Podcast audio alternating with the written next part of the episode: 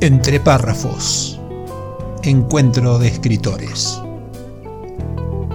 Un podcast orientado a la literatura, a la comunicación y a la difusión de las letras, sin solemnidades ni contracturas. Reportajes a escritores de habla hispana, audiocuentos, curiosidades, rarezas y temas de interés.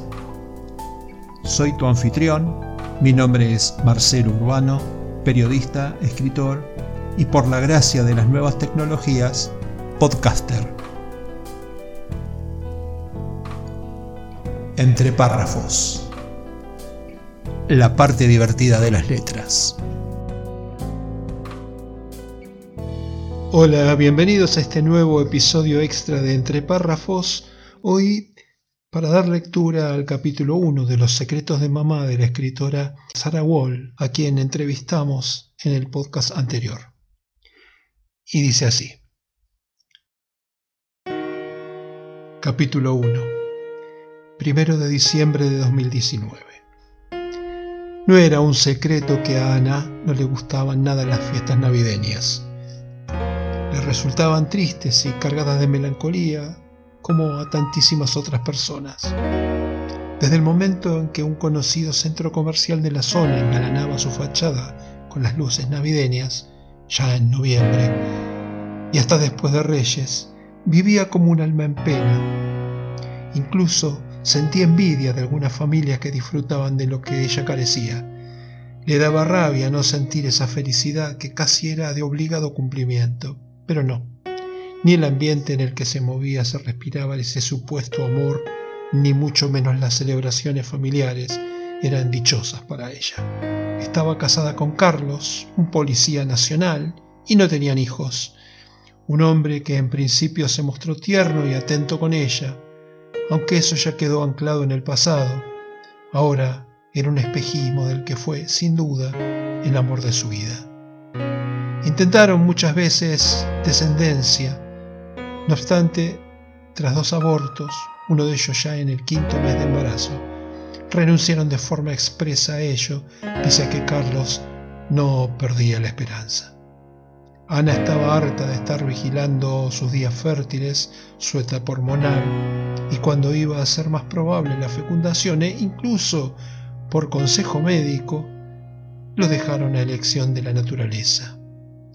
Sin embargo, a escondidas, Ana tomaba anticonceptivos y esto debía ser un secreto que jamás podría salir a la luz, pues esos dos abortos fueron fruto de las palizas que le propinó su estimado marido.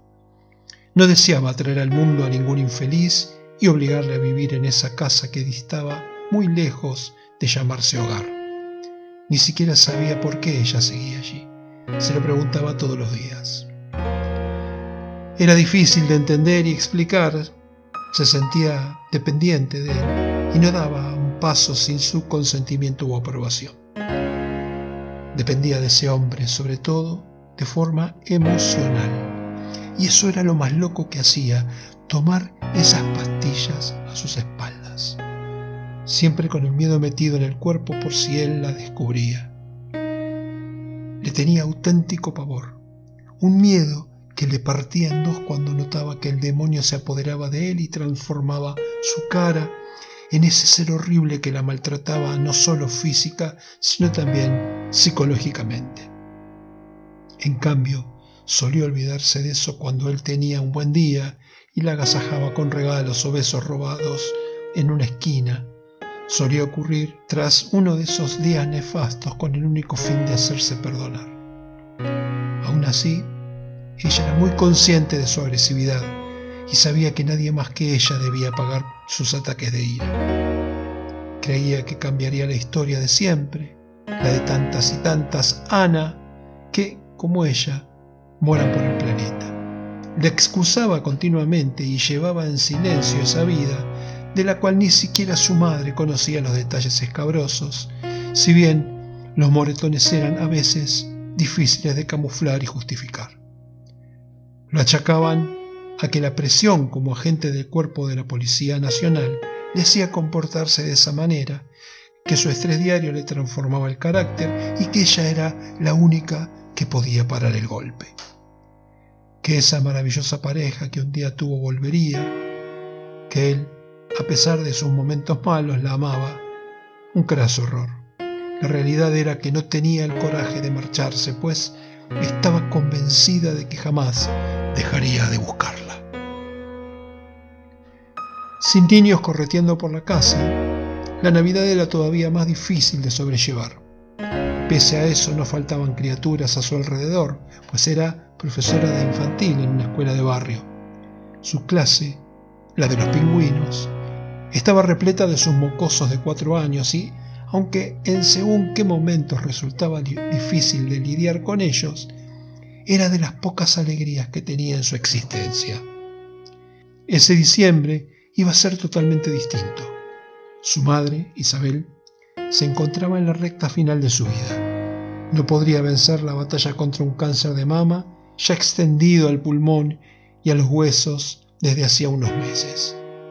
Había sido una lucha por la vida feroz, animal, operaciones, quimio, radio, varios años en los cuales Isabel se dejó la piel luchando contra la bestia. Ya no existía solución, tan solo aguardar a que su corazón dejara de latir, y ella ya tenía ganas de irse, dejarse llevar.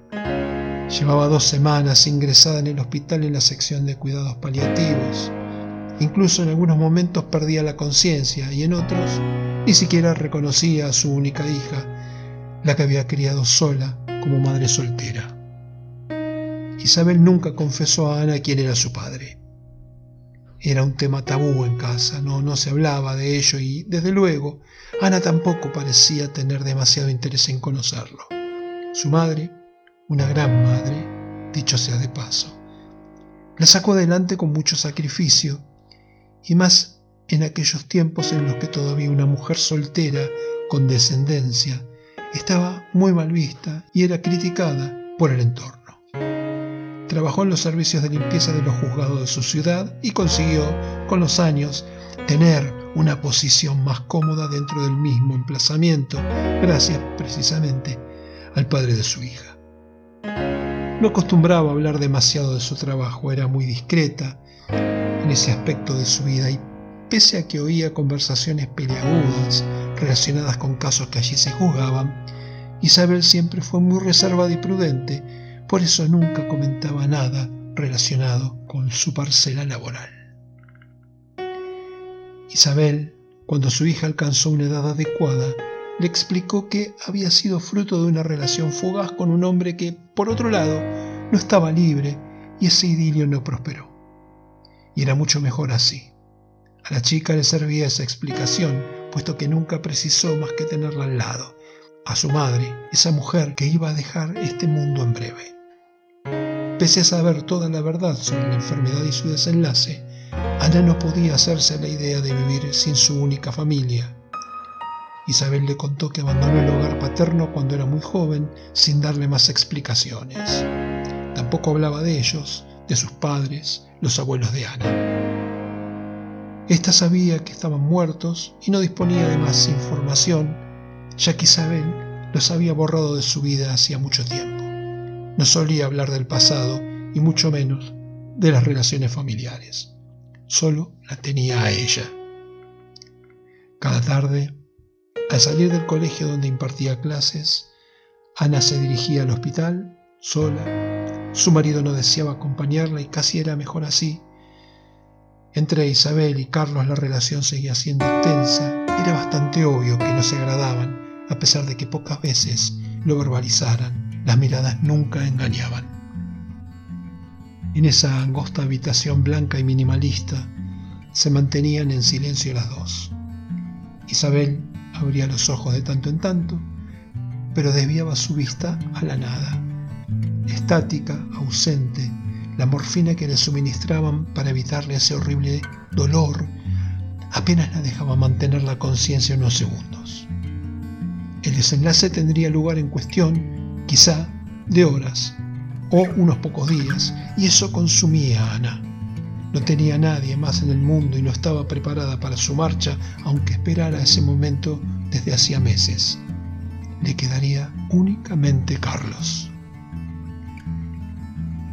Decidió permanecer esa noche junto a su progenitora. Tuvo un palpito. Intuía que el final estaba muy cerca y su madre lo era todo para ella. Todo. Ni siquiera se creía capaz de respirar si ella no estaba a su lado. Cogió su mano, aún tersa pese a la edad y el quimio, y le habló de los maravillosos veranos que compartieron en Tosa del Mar, sus momentos más felices. Le dio las gracias por haber sido tan buena madre, por darlo todo por ella y por hacer lo posible para que no echara de menos a ese padre al que nunca conoció. La mujer hizo malabares para que Ana fuera feliz sin una presencia paterna, sin más allegados que ella misma, especialmente en la infancia. También hubo momentos para el arrepentimiento, para decirle que si en algún momento le había disgustado, más que nada desde que estaba con Carlos, supiera perdonarla. Ya cayendo la tarde, en esa habitación, se respiró a la parca y Ana no quería dejar nada por decir en el tintero. Su intuición le indicaba que por desgracia esa iba a ser la última noche que pasarían juntas y aún podía decirle cuánto la quería. No solía rezar, sin embargo, en la madrugada, junto a su madre, a quien el número de exhalaciones por minuto le había decrecido de forma alarmante, lo hizo y por primera vez imploró a Dios que se la llevara de la forma más rápida posible. Ay, Anita, vociferó con voz lastimera Amalia, la vecina del quinto. Pobre Isabel, con lo joven que era aún. ¿Por qué no se me lleva a mí el Señor? clamó con los ojos mirando al cielo en un exagerado e incómodo gesto de falso dolor.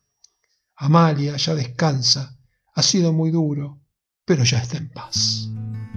Ana, a los dos días del fallecimiento de su madre, se sintió con la obligación de confortar a la anciana, cuando en realidad ella no conseguía consuelo. Se sentía agradecida de que hubiera asistido al funeral a donde, por otro lado, solo fueron cuatro gatos. No era extraño. Isabel tenía un círculo muy cerrado de amistades. Su amiga, Clara Adrover, que era lo más parecido a una tía para Ana, alguna compañera de trabajo y poco más. Tampoco había familia a la que avisar más que a la política. Carlos, acompañado por su madre, Adela, presidían junto a Ana la primera fila de la sala donde se celebró la despedida, de forma discreta y austera, como toda su existencia, tal y como fue su expreso deseo. No entiendo cómo no ha venido un cura, susurró Adela a su hijo, aunque no lo suficientemente flojo como para que Ana no lo oyera. La chica, pese a ello, permaneció callada. Carlos agarró a su madre de la mano y le hizo un gesto de extraña definición. No obstante, Ana interpretó como que estaba de acuerdo con el comentario. Isabel no era católica ni acudía a la iglesia. Una sencilla ceremonia laica era lo que hubiera preferido y, por supuesto, a ataúd cerrado, deseos que Ana no dudó en conceder. Su suegra, Adela, era una mujer complicada, con unas convicciones férreas, dura como una piedra y católica extrema, si bien no dudaba en malmeter siempre que era posible, por lo que era muy difícil llevarle la contraria. Ana no contestaba ya a sus arremetidas, puesto que, si alguna vez discrepaban, Carlos la castigaba de una manera u otra. Lo único positivo de esa mujer era que vivía sola, cerca de su casa, eso sí, por lo que no debía cargar con ella a diario. Ana hacía mucho que había perdido la esperanza de mantener una relación cordial con su suegra y deseaba verla solo en las ocasiones de obligado cumplimiento y, como mucho, un par de domingos al mes. Volvieron a su hogar tras el sepelio. Ana, muy cansada, se echó en la cama habían sido días muy duros, sobre todo emocionalmente, y deseaba cerrar los ojos, puesto que, si los tenía abiertos, no dejaba de llorar. Carlos se acercó al rato. ¿No cenamos en casa hoy? preguntó sin un atisbo de compasión en sus palabras. Enseguida te preparo algo, perdona, es que no me encuentro muy bien. Carlos salió por la puerta murmullando por lo bajo algo que ella no entendió, y era casi mejor así. Ana se levantó y fue a la cocina. Cocinó un filete con patatas y unas croquetas congeladas.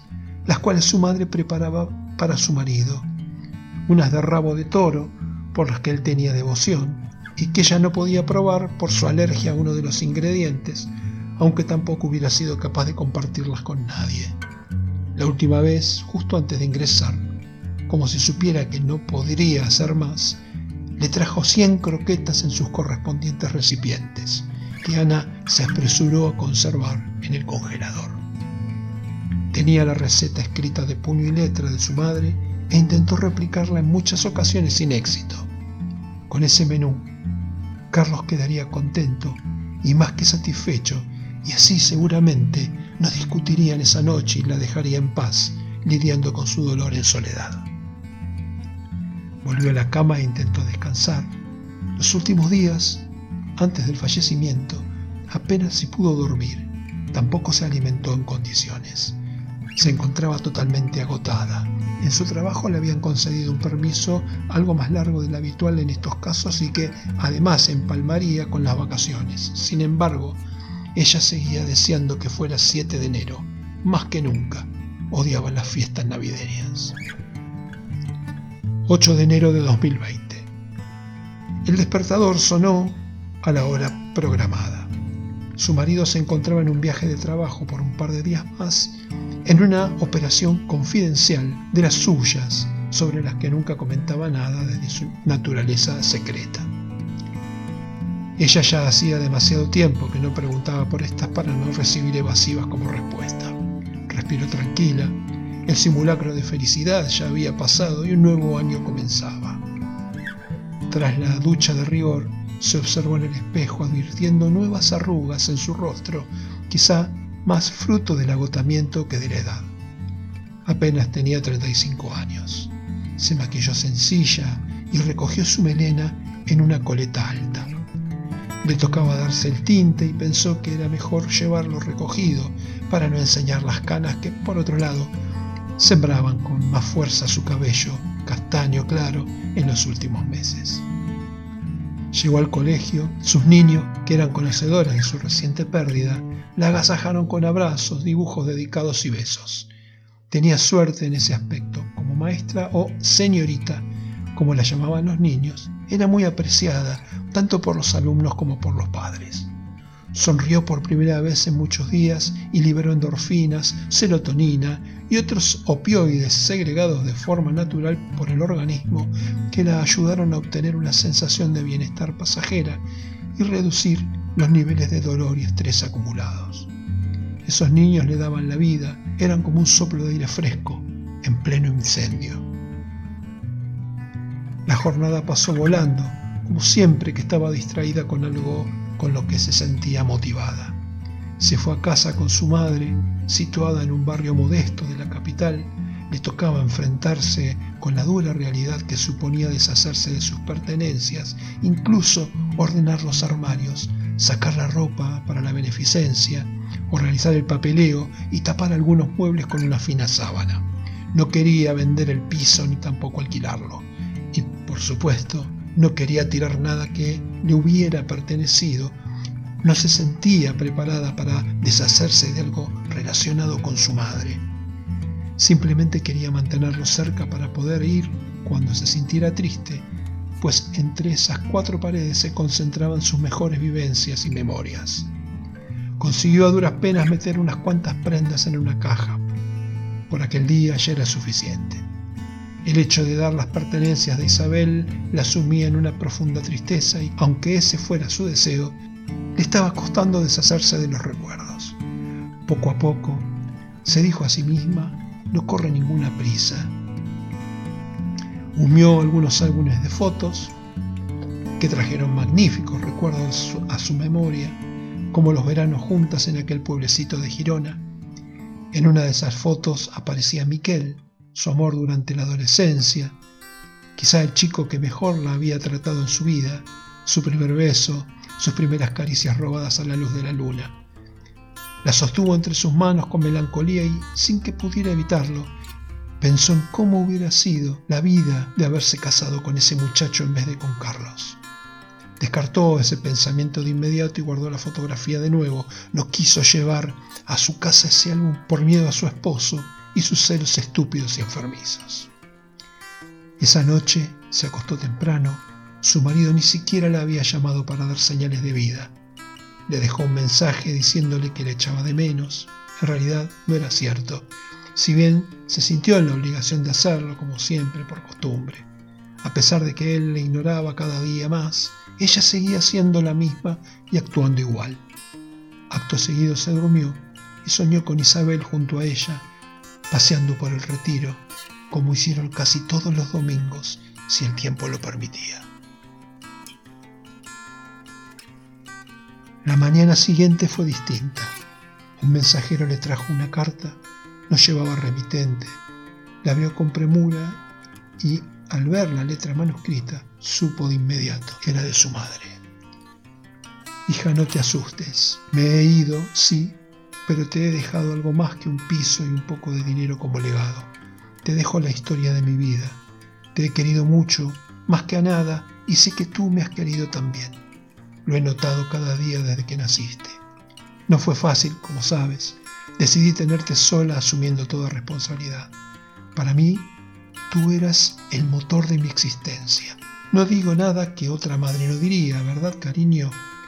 A su debido tiempo sabrás más. Mereces saber la verdad y especialmente conocer quién fui. Aceptaría, si estuviera junto a ti, todos los reproches que me hicieras cuando conozcas mis más tenebrosas vivencias. No quiero que te apures ni te asustes, aunque lo que te explicaré es muy duro y difícil de asimilar, lo sé. Sin embargo, me veo en la obligación moral de que, tras mi muerte, sepas quién soy, quién he sido y el porqué de mis actos. No quiero justificarme, pero debes saberlo. Quiero empezar explicándote una historia, una que no te he contado jamás. He tenido muchos secretos y el primero, el que más celosamente he guardado, ocurrió cuando tenía 17 años.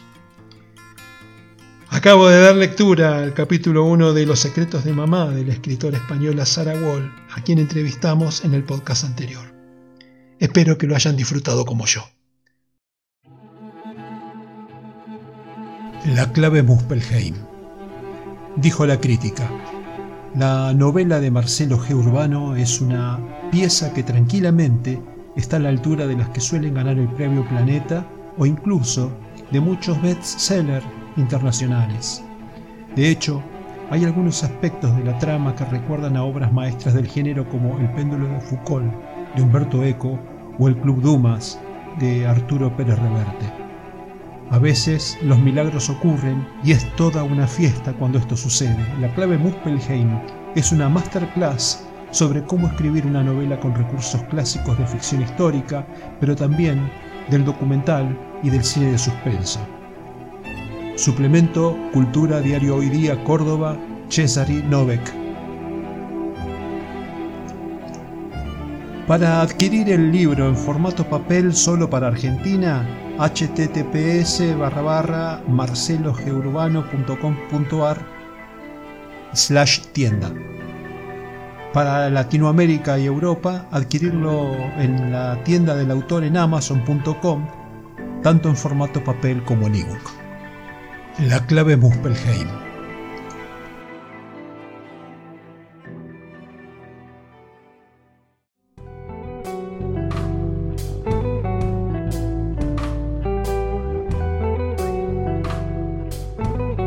Párrafos. La parte divertida de las letras.